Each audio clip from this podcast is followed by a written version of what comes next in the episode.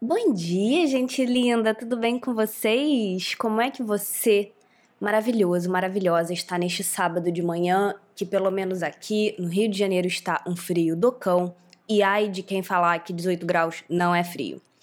Eu quero hoje fazer um resumo de algumas das lições mais maravilhosas que um dos livros do David Allen me ensinou. Eu li esse ano só três livros, gente, pelo amor do Santo Cristo! Não vamos nem entrar nesse assunto para eu não me deprimir. O David Allen é o cara que escreveu A Arte de Fazer Acontecer. Esse livro tem em português. O David Allen criou o método GTD, a Thaís Godinho, do Vida Organizada, é a professora master especialista de GTD no Brasil. Tem um site chamado GTD Brasil, tem grupo no Facebook. Eu escrevi uma penca de textos sobre o GTD lá no blog. E o livro base do GTD se chama A Arte de Fazer Acontecer, mas tem um outro livro que eu nem sei se foi lançado antes ou depois desse livro, que é o livro base, que é o livro que eu vou resenhar, entre muitas aspas, aqui e agora, que se chama Making It All Work. Making It All Work. Ele não tem em português, infelizmente. E um dos sonhos da minha vida é começar uma editora, ou então me alinhar com uma editora foda, porque eu também sou tradutora inglês-português, para quem não sabe, e começar a trazer para o Brasil esses livros maravilhosos que ainda não foram trazidos, não sei porquê. Eu dividi aqui a minha pauta mais ou menos em três grandes lições, mas é bom avisar que esse podcast não é uma resenha que vai te explicar exatamente o que está no livro. Eu vou só passar para você alguns dos ensinamentos e algumas das iluminações mais maravilhosas que eu tive lendo esse livro. A primeira delas, vamos já começar, é a seguinte: não são as ferramentas técnicas e não são as práticas que fazem a maior diferença, é o método e o raciocínio por detrás delas. Thaís Godinho, musa maravilhosa, já escreveu muito isso. Ela diz: se você não tem um raciocínio de como você organiza a vida, não interessa se você está usando um caderno, se você está usando um planner, se você está usando uma agenda, se você está usando papel higiênico. Você não vai saber o que fazer com a ferramenta. A primeira coisa, isso eu li no livro e eu experimentei na prática, que eu te digo para você aplicar nessa semana.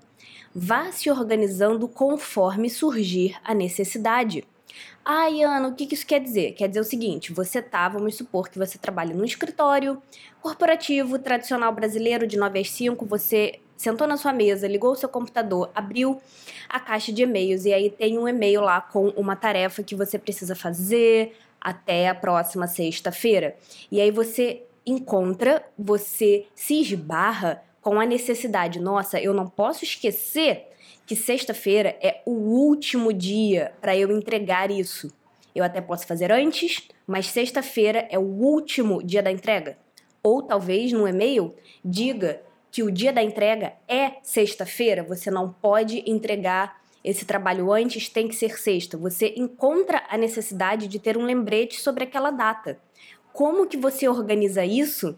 Existem múltiplas opções. Você pode botar na agenda, você pode botar um despertador no celular para te lembrar disso na sexta-feira. Existem formas mais ou menos complexas, mais ou menos detalhadas de lidar com data.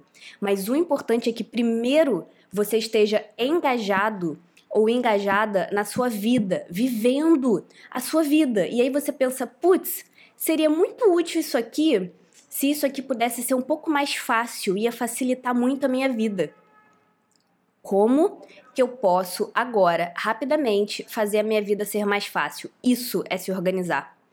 Esse livro, Making It All Work, é muito mágico. Eu considero ele 10 milhões de vezes melhor do que o Arte de Fazer Acontecer, porque o David Allen não dá um pio sobre nenhuma ferramenta. Ele não fala sobre agenda, sobre tickler, ele não fala sobre aplicativo, ele não fala sobre caceta nenhuma. Ele fala só sobre a filosofia de como você lida com o seu trabalho, como você lida com a sua vida e quais são os hábitos que você põe em prática. O GTD, a maestria do GTD é você dominar alguns hábitos, é você incorporar esses hábitos do mesmo jeito que a gente toma banho, do mesmo jeito que a gente escova o dente. Eu vivo dizendo que organização pode ser muito fácil, mas você tem que dedicar um certo tempo para ela, do mesmo jeito que a sua higiene física não se mantém pela força divina do Espírito Santo, a sua organização também não vai se manter. Se você não tomar banho, se você não escovar o dente, se você não passar desodorante, você vai ficar fedendo. É apenas uma lógica da natureza. Um pouquinho de tempo que você coloca na sua organização já facilita muito. Outra coisa importante em relação a essa lição número um é que ele fala que esse raciocínio, esse método que está por detrás do GTD, que é o que ele explica ao longo desse livro, é principalmente para resgatar as pessoas que caíram para o lado de fora do navio e estão esperando uma boia salva-vidas. Eu preciso dizer que eu amo o GTD mais do que muitas coisas nessa vida, mas eu ainda acho e eu ainda gostaria de contribuir um dia para imagem, para vitrine, para propaganda, para o jeito como o GTD é enunciado e é compartilhado, porque eu ainda recebo muitos comentários de pessoas que ficam achando que o GTD é para executivo, que o GTD é uma coisa muito rígida, é uma coisa muito metódica, tirada do cu de uma pessoa que precisava de ter muito controle na vida. Não é nada disso, não é nem um pouco isso qualquer pessoa que leia um pouquinho de inglês, mesmo que ainda esteja ali começando na leitura do inglês, tem que ler o Making It All Work, porque sinceramente agora é a hora em que eu vou registrar. Ele foi o melhor livro de organização que eu já li na minha vida. E eu tenho certeza que eu vou precisar reler ele com uma frequência muito assustadora, porque ele me ensinou muita coisa principalmente levando em conta que ele não fala nem um pouco sobre ferramenta, ele não fala sobre técnica e ainda assim eu aprendi mais do que em muitos meses que eu passei punhetando texto de como usar o Evernote. Vocês estão entendendo, né, o que eu estou dizendo, eu acho. A lição número 2 é uma lição maravilhosa. O David Allen fala no livro assim: conforme o tempo passa, tudo tem a possibilidade de se tornar ultrapassado.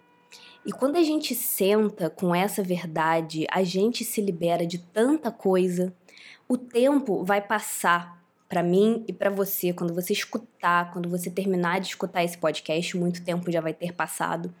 Conforme o tempo passa, as coisas caem em desuso, elas podem perder o sentido, elas podem ganhar mais sentido. Você muda o tempo todo e isso é um super lugar comum, mas quando ele fala e quando ele explica, quando ele dá essa ênfase tão maravilhosa nessa simples verdade da vida, eu me senti muito liberta. Quando eu li, conforme o tempo passa, tudo pode se tornar ultrapassado, isso me deu liberdade, liberdade para entender que eu não estou 100% no controle de nada e que eu posso ter uma atitude dentro de mim de contemplação, de flexibilidade, de abertura e de aceitação. Eu ia dizer passividade, mas eu acho que não é bem isso. Quando você entende que o tempo passa, você automaticamente entende que tem todo um mundo que gira independente da sua vontade e que se você tiver uma geladeira cheia de comida, a menos que você consuma tudo, o tempo vai passar para todas aquelas comidas e eventualmente vai tudo estragar. Conforme o tempo passa, você ganha novas demandas, você muda. E a parte mais importante do seu sistema de ferramentas, a parte mais importante da sua organização é o hábito da revisão semanal, podcast número 2 aqui da casa. O meu episódio número 2 foi sobre algumas dicas de como você pode fazer o que eu chamo de encontro semanal com a organização. É a revisão semanal do GTD que eu modifico, adapto, simplifico, já não é mais a mesma coisa, mas estude você. O GTD ao pé da letra, né, a ferro e fogo, mesmo que você não goste de GTD, não interessa, você tem que ter um dia na semana para sentar com a sua organização e tomar um chá. O David Allen fala no livro uma coisa também que eu achei linda, que é sobre como que o princípio que a bagunça inevitavelmente chega, porque já que o tempo passa e a vida existe para além de você, você é acometido pelos movimentos da vida. Se você deixar, como eu disse, uma geladeira cheia de comida por um mês sem ninguém abrir, a comida estraga. Se você deixar um apartamento fechado por quatro meses, ele vai pegar poeira. Existe poeira, existem micróbios, existe um sistema solar, existem animais, existem muitas coisas nesse universo que vão acontecendo conforme o tempo passa. Então, fazer uma revisão constante da sua organização é tal qual tomar banho, como eu estava dizendo antes. Se você não se higienizar, você não vai ficar limpo apenas automaticamente, porque você vai pegar poeira, vai ter poluição. Você está entendendo o que eu estou dizendo, eu acho? Se você não limpa o seu corpo, o seu corpo pode ficar suscetível e vulnerável a muitas outras coisas porque o tempo passa. Se você não cuidar da sua saúde e se você, enfim, só fizer merda atrás de merda em relação ao seu corpo, ele vai sentir um desdobramento disso. Com a organização é a mesma coisa. A vida de todo mundo é um pouco bagunçada porque o princípio da vida é um princípio ativo, orgânico. Existem muitos estímulos, mas ao mesmo tempo, por mais que exista bagunça, a organização não tem como pré-requisito perfeição e ordem. A pré-organização tem como pré-requisito consciência. Deixe-me ver uma outra coisa interessante que ele fala que eu escrevi aqui para contar para vocês. Ele fala, por exemplo, durante o livro que a constância, a velocidade com a qual o dia dele muda de estado para estado é muito grande. Ele descreve um dia da vida dele, assim no livro hipotético, e você vê como que, apesar dele ser uma pessoa super organizada, isso não quer dizer que ele está no controle. Ele apenas tem uma ordem de hábitos para fazer ele voltar a ter consciência do que cacete está acontecendo. Que nem quando você vai pro Rock in Rio você vai para uma trilha, você fica todo sujo, pega lama, alguém, sei lá, vomita em cima de você, você deixa cair uma comida no sua, na sua blusa. Você chega em casa depois de um show, você chega em casa depois de uma trilha, arrasado, suja. Você chega em casa, tipo assim, apenas apenas arrasado, apenas completamente completamente bagunçado por aquela experiência. Você precisa tomar banho, você precisa comer, você precisa escovar o dente. É exatamente isso que é a revisão semanal. Então, por exemplo, o David Allen fala nesse livro que a gente pode ocupar quatro estados em relação à nossa organização ao longo de um único dia.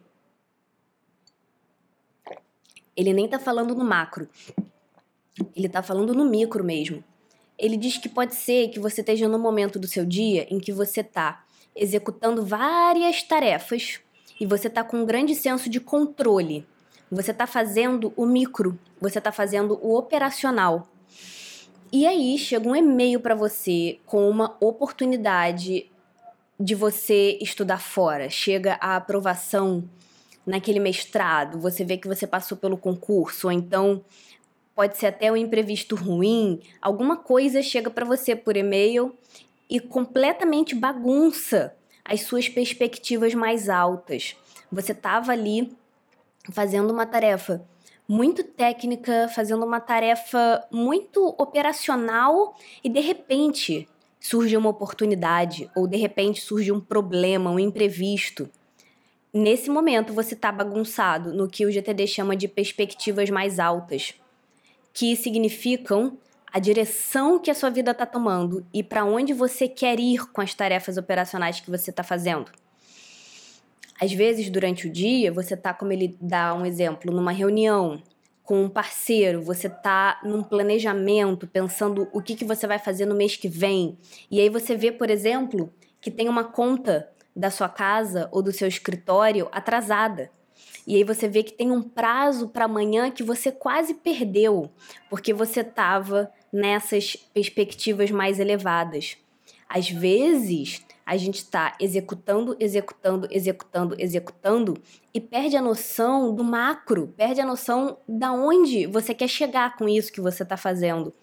Às vezes, você fica por tanto tempo nesse planejamento nas hipóteses, lapidando o futuro que você não faz as coisas que precisam ser feitas hoje e amanhã, para que a sua vida tenha essa sensação de movimento.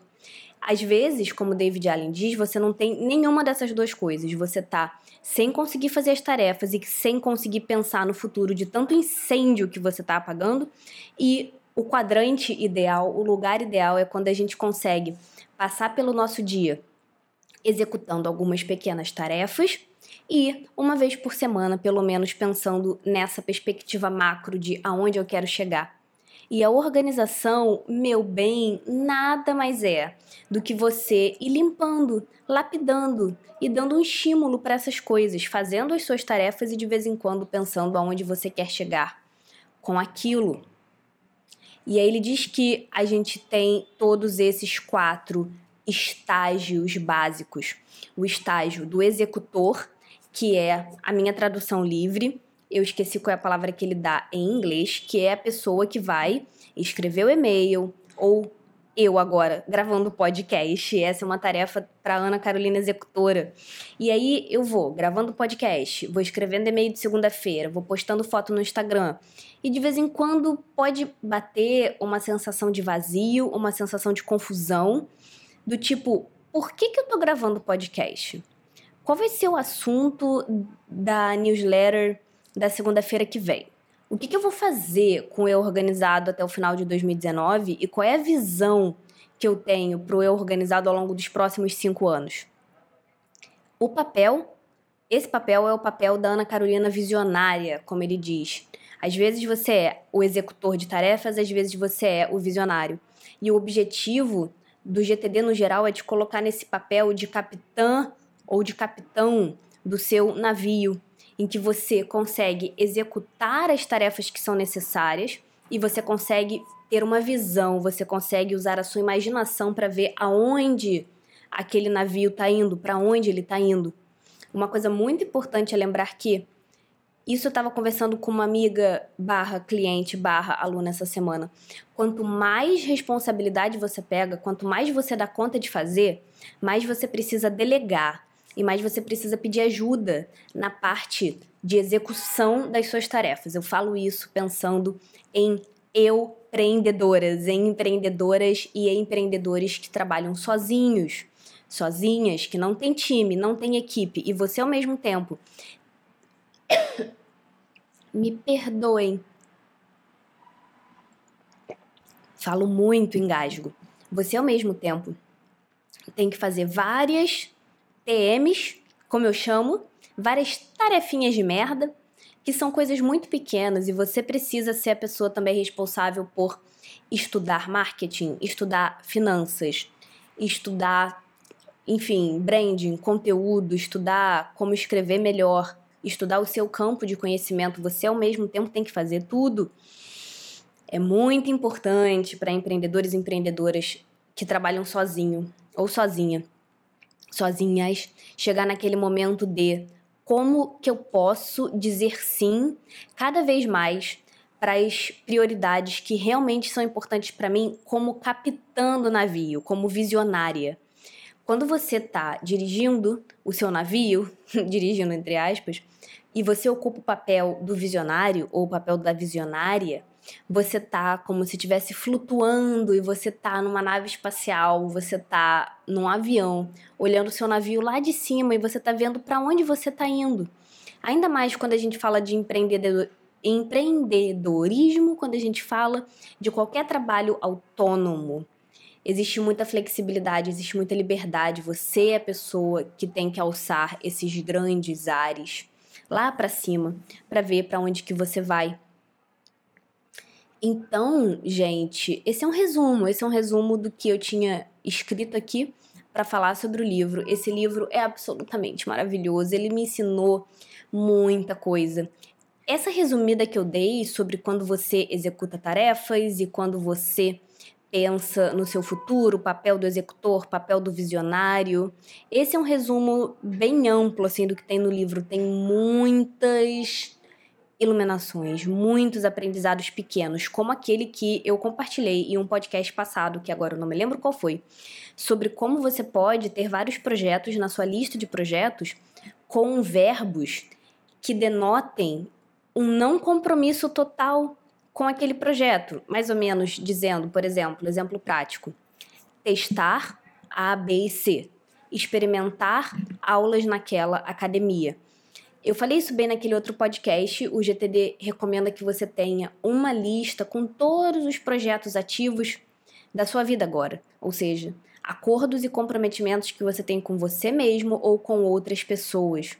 E que às vezes tem um projeto na sua lista de projetos que é apenas decidir se eu vou fazer A ou B, que às vezes é apenas experimentar o hábito tal por tantas semanas. Não precisa ser gravado em pedra.